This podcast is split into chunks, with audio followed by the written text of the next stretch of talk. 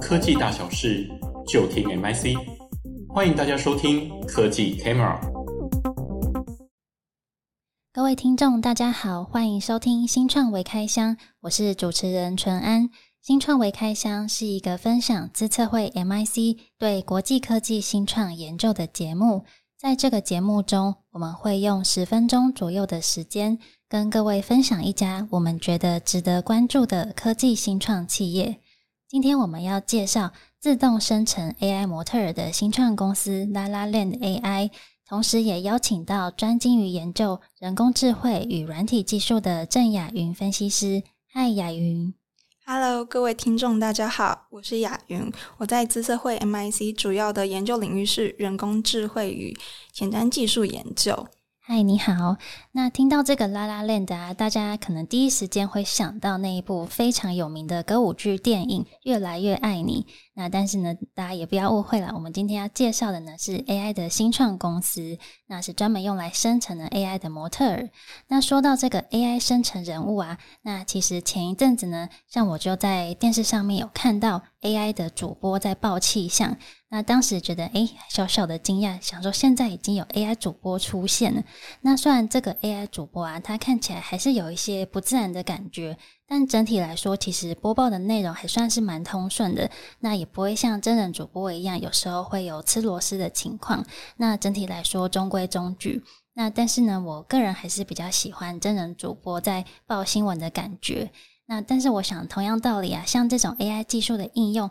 越来越成熟多元之后，那当然也可以用来生成 AI 模特儿。那也就是呢，今天要跟大家介绍的这间新创公司。那不过以技术的角度来看，目前整体呢都还在起步的阶段。那 AI 模特儿多多少少也会有像刚刚提到 AI 主播的问题，会有这种比较不自然的地方。那但是呢，对于需要大量拍摄啊，还有呃展示时装的这些业者来说，或许真的可以帮他们省下不少的时间成本。那首先呢，我想要先请雅云帮我们分析一下过去整体时尚领域他们有面临到什么样的问题呢？那以及拉拉链 AI 这间新创公司，它的创新点是什么呢？嗯，就用这个他们公司的 CEO 的来做一个开场，像是你每次在购物的时候，那你在嗯服装的网购网页，你只能看到你能选嗯 S。M 或 L 号，但你把它引下去的时候，你就会发现，其实你的 model 的身形是不会有改变的。那其实这在一个时尚界是一直存在的一个问题。就从消费者的角度来看，我们发现，不管是实体店面啊，或是网购网站上，或是 fashion show 上面的走秀模特儿，通常都是以比较高挑、修长的白人占大多数。那这种比较单一的模特儿形象，一直主导着整个时尚领域。那限制了很多时尚的多元性，所以这是时尚界过去一直存在的一个问题。那另外，对于一些品牌方来讲的话，拍摄一套的服装品牌是需要非常高的成本。像是一些中小品牌，那它拍摄嗯、一套一季的服装，就可能需要花到五千五百的美元的拍摄成本。那其实是非常高昂的一个拍摄费用。那近期那个生成式 AI 快速发展，那 Lalaland AI 也推出了一个这种创新点，就是透过生成式 AI 技术来生成 AI 模特儿。那这个就不仅它解决了这个高昂的拍摄成本的问题，那它也节省了七十趴的费用。那同时也可以增加它的宣传速度啊，然后还有它的点击率。那最终也能为这个品牌公司带来近十五趴的营收成长。那最重要就是他们能够透过这个 AI 模特儿的多样性，去推动时尚产业的多元性还有包容性。那这些就是 AI 模特儿，它可以透过一些、呃、来自各种社群，它的图片授权，那特别是那种缺乏种族代表性的社群。那此外，他们这个公司呢，他们的团员是来自十二个不同国籍的呃成员组成的，那也非常致力于推动一些少数族群，给他们带来一些这样的收入跟机会。了解，这样听起来，AI 模特的工具啊，呃，非常的省钱又方便。那重点是又可以兼具呢这种呃多样性还有包容性。那我接着呢也想要请雅云帮大家介绍一下拉拉链的它的产品跟服务啊，是哪一些？那实际上呢要如何去操作这个生成 AI 模特的平台呢？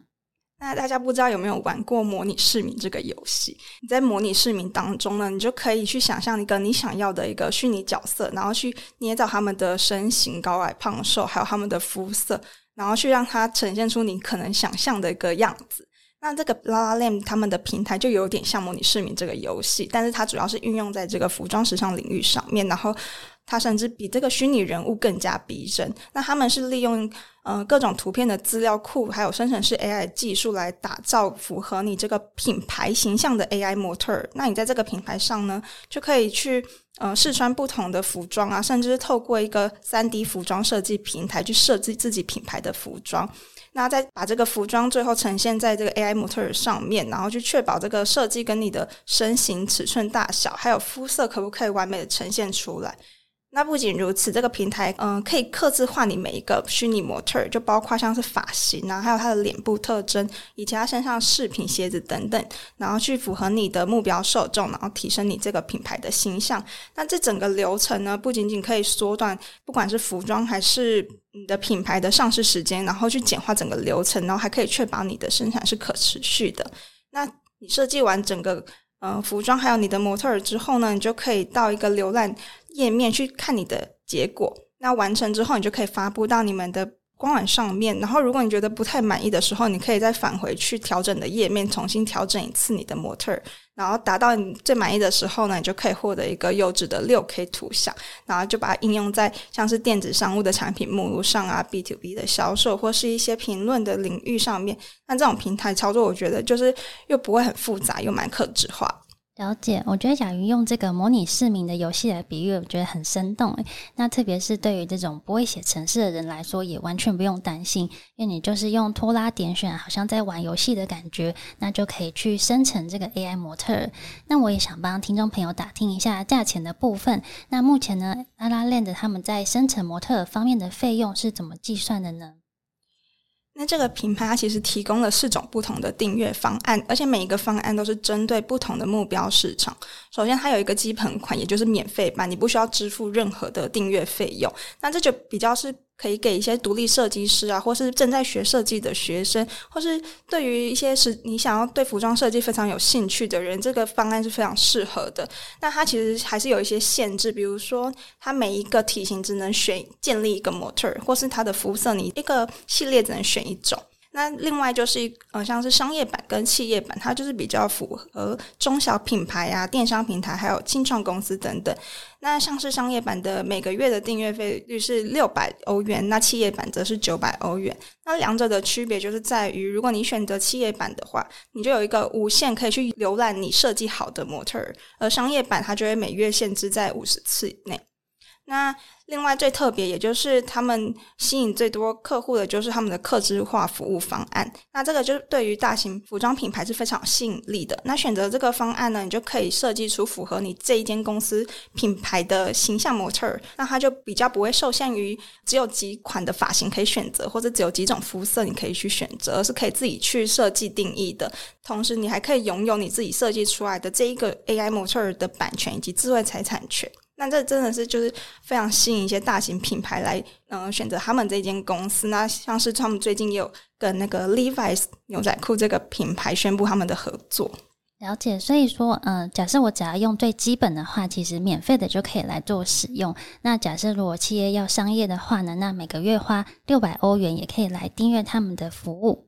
那另外呢，其实我有听说啊拉拉链的的创办人有非常杰出的背景，那也想请雅云跟我们聊聊，那拉拉链它背后有没有一些创办的小故事呢？那拉拉链 AI 呢，其实是有两位非常年轻的企业家，那 CEO Michael 跟呃他的 CTO，那像是呃。Michael 他从小就是非常热爱科技，他是来自辛巴维的。那他后来呢，他就决定到荷兰去学他们计算机科学还有 AI 这个呃领域方面。也在他们就学时间呢，认识他的合作伙伴。那大学的时候，他是主修 AI 专业领域，特别是呃生成对抗网络这一个部分。在这个同时呢，他就激发出他想要用这个生成式 AI 来寻找可以跟商业应用的部分。那另外，他们 CTO 主要是学数据分析专业领域。那他其实也是提出说，他在过去因为他的体型可能嗯、比较大，他需要穿到 XXL 的 size，所以他就想说，他在每次购物的时候，他都没有办法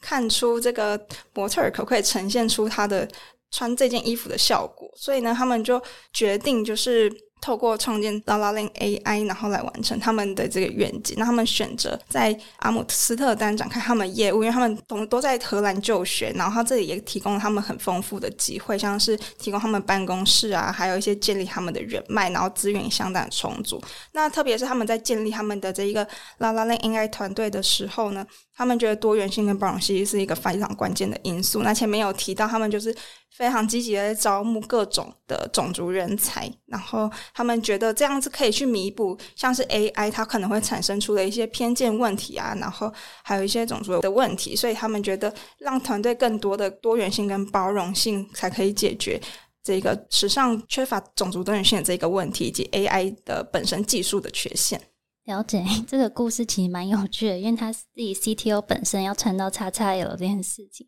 但我想，因为就是因为这样子，所以才让他们也特别去重视这个 AI 模特的，不管是多元性啊，还是包容性，其实就是可以让更多的族群都可以去哦想象这个模特去穿上衣服，然后有没有符合他们。呃，想象中的一个效果。那最后呢，我也想问问雅云，目前拉拉链在经营绩效方面的表现啊，那以及如果台湾的市场也想要发展 AI 模特的话，那有什么样的建议呢？那他们目前截至就资料上面的二零二二年六月的资料是累计的募资金额是达到了两百六十欧元。那他们曾经在二零二零年的时候获得飞利浦的新创奖，以及二零二二年一月有得到 Tommy 的一个时尚边境挑战奖。那同时他们就获得时尚界的肯定。嗯，对于台湾市场想发展 AI 模特，首先就是 AI 模特技术其实带给品牌是一个非常大的竞争优势，因为它可以让品牌。嗯，提供给不同的客户量身定做的 AI 模特，然后确保它的多样性之外呢，也能提升消费者的购物体验。那此外呢，就是近期虚拟人的趋势啊，还有像是永续时尚这些议题呢，带来市场的新机遇。那 AI 模特就刚好处于在这两个趋势的交汇点，那同时也带来巨大的市场潜力。那不仅可以满足虚拟世界需求，那同时还能。帮助时尚品牌去节省他们的服装费用成本，然后实现时尚行业它的可持续性发展目标。那对于台湾政府来讲，它最近也非常倡议生成式 AI 这个技术，那可以透过这个生成式 AI 模特儿的部分去培育这方面的设计人才。那这有更助于去推动它的呃服装设计的创新性啊，还有去减少它这个成本，然后提高台湾在国际市场的竞争力。那另外，就是台湾对于虚拟人的技术接受度也日益扩增，那很多个领域也都用在这种技术，像前面有提到的虚拟主播啊那些，所以引入 AI 模特到台湾时尚产业当中呢，不仅可以扩大这个影响力，也能为这个整个时尚产业带来更多的创新跟改变，让台湾成为这个时尚创新的重要一环。了解，谢谢雅云的分析。刚刚有提到很重要的 insight 哦，就是未来的虚拟人趋势啊，还有永续时尚，那其实呢都会为这个市场带来更多的新机会。那也接近节目的尾声啦，今天谢谢雅云为我们带来拉拉链的精彩分享，我们下次见喽，拜拜。